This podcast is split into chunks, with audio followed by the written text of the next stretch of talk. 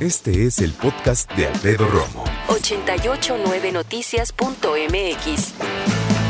Hoy vamos a hablar acerca del empleo. Vamos a platicar de cuando decidiste dejar ese empleo. Ese, el que haya sido que dejaste por tu voluntad, que dijiste no más. Hasta aquí. Que incluso tal vez tuviste que hablar con tu pareja, ¿no? De, oye, ¿sabes qué? Ya no puedo más. Mira, hay veces que es así. ¿Qué te orilló a renunciar a tu trabajo en aquella ocasión? ¿Qué te orilló a renunciar a tu trabajo? Hay muchas opciones y hay unas que son muy buenas y optimistas y otras que son muy pesadas y decepcionantes. Buenas y optimistas. Puede ser que hayas dejado un trabajo porque te ofrecieron algo mejor, sueldo más atractivo, ¿no? Un mejor puesto, tal vez incluso más cerca. Eh, que te ganaste la lotería, vamos a ponerlo así, con el nuevo puesto que te ofrecieron y por eso renunciaste a un trabajo. Del otro lado, de los peores resultados, fácil, ya no aguantabas a tu jefe. El equipo de trabajo era insoportable. Insoportables tal vez las horas de trabajo. La carga laboral. A lo mejor tuviste un desencuentro muy denso con tu jefe o con alguien en el trabajo y no te quedó otra más que renunciar. Y hay otra que te voy a decir aquí bien bajito porque pues no quieres que nadie se entere, pero te ofrecieron que renunciaras para no correrte. Puede ser también. No sé cuál haya sido la razón. Hay muchas, ya te digo. Pero así pasa. Fíjate que hay un punto importante, y lo digo en general. Yo creo que en algún punto y no necesariamente tiene que ser las redes sociales ni en esta pregunta, ¿eh? pero en algún punto las personas terminamos haciendo acto de conciencia y decir que si bien te saliste de algún trabajo en algún punto y renunciaste porque quisiste, pues también tuvimos eh, nuestro lado. Y si bien le echamos ganas, hicimos algo interesante o bueno por la empresa, también tuvimos nuestros momentos, vamos siendo sinceros, ¿no? Mira, te lo voy a poner más fácil. Tú pregúntale a alguien que haya renunciado recientemente y la verdad es que la gran mayoría no va a decir absolutamente nada de su propio comportamiento y su propio rol laboral. Es bien fácil, también, por otro lado, terminar echándole la culpa a la empresa, al jefe, ¿no?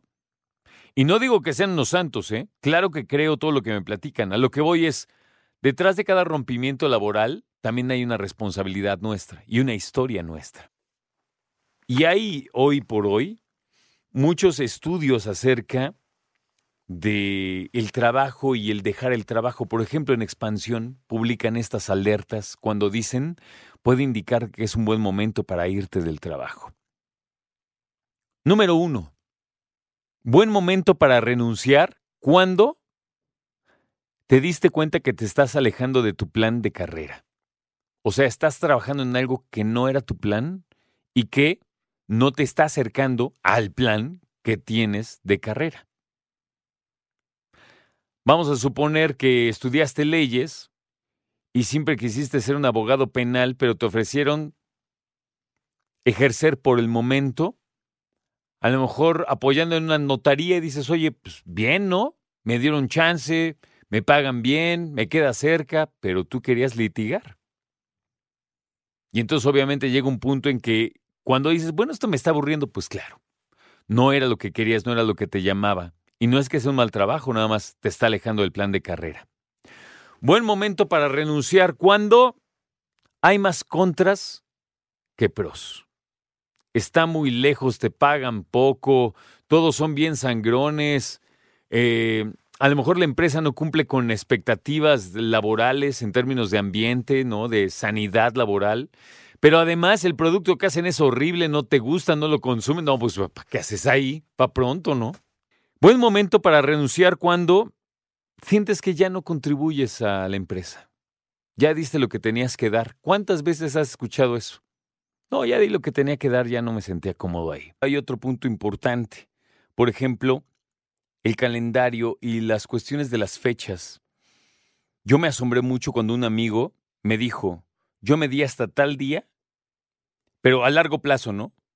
Hasta el X día de 2020-2021 para crecer y para ver cómo me iba en la nueva empresa. Llegó el día, no crecí, ahí nos vemos. ¡Pum!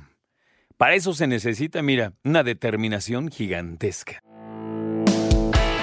Escucha a Alfredo Romo donde quieras, cuando quieras. El podcast de Alfredo Romo en 889noticias.mx.